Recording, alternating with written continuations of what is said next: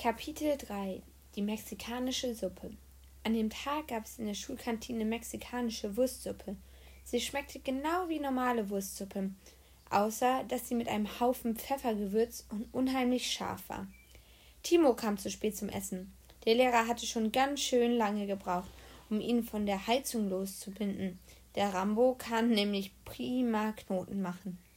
Ich habe einen Plan, sagte Timo, als sie sich an unseren Tisch setzte. Timo fallen immer die besten Pläne ein. Er ist ein Genie. Wir bezahlen dem Lehrer die 100 Euro und 20 Cent dafür, dass er eine Schulnacht mit uns macht, erklärte äh, er. Viel mehr erklärte er nicht, denn als er die mexikanische Wurstsuppe probiert hatte, musste er fünf Kannen Wasser trinken, so wie alle anderen vor ihm auch. Außer Pekka, der sich schon den dritten Teller Suppe holte und die Köchin um mehr Pfeffer bat. Pekka ist manchmal wirklich anders als alle anderen Kinder. Timos Plan war natürlich toll, wie immer. Schließlich hatte der Lehrer selbst gesagt, dass er für 100 Euro und 20 Cent eine Schulnacht mit uns machen würde. Oder jedenfalls sowas ähnliches. Wir hatten nur ein Problem. Wir hatten noch immer nur mickrige 5 Euro, obwohl wir jetzt schon so lange sammelten, dass sich niemand mehr erinnern konnte, wann wir damit angefangen hatten. Nach dem Mittagessen gingen wir die, letzten, die leeren Flaschen in den Supermarkt bringen. Der Lehrer wollte, dass sie blitzschnell aus dem Klassenzimmer verschwanden, weil sie ihn angeblich an die Nacht erinnerten, die wir nicht bei ihrem Namen nennen wollten. An welche Nacht denn? fragte Pekka. An die Schulnacht, riefen wir im Chor, und schon fing der Lehrer wieder an, das Lied von dem Pechvogel zu singen. Als der Lehrer zu Ende gesungen hatte, ging er mit zwei Flaschentüten in den Händen voran und wir folgten ihm. Wir gingen immer zwei nebeneinander und jeder trug eine Tüte. Wir müssen ausgesehen haben wie, eine klirrende, wie ein klirrender Tausendfüßler. Timo hatte sich einen glänzend schwarzen Zylinder aus dem Probenraum unseres Schultheaters besorgt, aber er weigerte sich zu erklären, warum er ihn trug. Vielleicht dachte er, wenn wir erst das ganze Flaschenpfand bekommen hätten, wäre er reich, und reiche Leute tragen ja sowas. Alle anderen hatten Mützen auf, außer dem Lehrer, der normale Ohrenschützer trug, die er sich wahrscheinlich aus der Schulwerkstatt geholt hatte, wo wir sie beim Sägen und Schleifen aufsetzen mussten. Wahrscheinlich trug er sie, damit er nicht so oft äh, zu singen brauchte. Sie haben gleich die ganze Familie mitgebracht.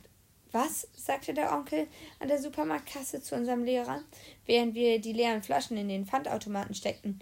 Wie bitte? fragte der Lehrer und hob die Ohrenschützen. Gemeinsame Hobbys halten die Familie zusammen, rief der Kassenonkel. Das sind nicht meine, korrigierte ihn der Lehrer. Die Flaschen oder die Kinder? fragte der Kassenonkel. Die dachten, dass ich mit ihnen eine Nacht, die wir nicht bei ihrem richtigen Namen nennen wollen, machen, erklärte der Lehrer. Die Flaschen oder die Kinder? fragte der Onkel an der Kasse. Aber ich werde keine machen, sagte der Lehrer. Auf gar keinen Fall. Keine was? Fragte der Kassenonkel. Keine Schulnacht, riefen wir im Chor. Als der Lehrer das Lied von dem Pechvogel gesungen hatte, klatschten alle, der Onkel an der Kasse und die Kunden, die sich inzwischen um ihn versammelt hatten. Übung macht den Meister. Unser Lehrer sang das Lied immer wieder. Und immer besser.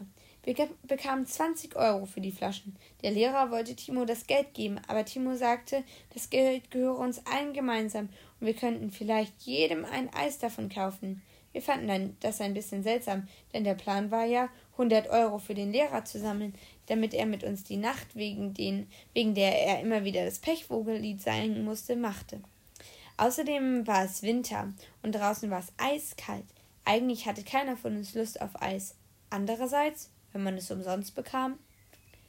Wir marschierten wieder zwei und zwei, nur dieses Mal ohne Flaschentüten zum Marktplatz, und der Lehrer kaufte jedem ein Eis. Ein bisschen Abkühlung kann man gut gebrauchen an so einem heißen Tag, nicht wahr? sagte die Kioskkante, als der Lehrer zwanzigmal Erdbeereis bestellte. Wie bitte? fragte der Lehrer und hob die Ohrenschützer. Schön, mit der ganzen Familie einen erfrischenden Ausflug in die Stadt zu machen. Wo haben Sie denn Ihren Traktor geparkt? erkundigte sich die Kioskkante neugierig. Dann reichte sie uns die Eistüten und klopfte an ihr Thermometer, das bei 20 Grad minus stehen geblieben war. Möchten Sie vielleicht mit mir tauschen? fragte der Lehrer. Sie machen mit denen eine Nacht, die wir nicht bei ihrem Namen nennen wollen, und ich scherze so lange mit ihren Kunden. Aber da kriegte die Tante scheinbar einen Riesenschreck und knallte das Fensterchen vor ihrem Kiosk zu. Schade war nur, dass die Kugel Erdbeereis des Lehrers drinnen blieb. Der Lehrer hatte nur noch die Waffeltüte in der Hand. He, jetzt seien Sie doch nicht gleich eingeschnappt, nur wegen einem kleinen Scherz, rief er. Hören Sie, geben Sie mir eine Kugel Erdbeereis. Andere, alle anderen haben auch eine. Der Lehrer war ganz aufgeregt und trommelte mit den Fäusten gegen das Kioskfensterchen, aber die Tante machte nicht auf.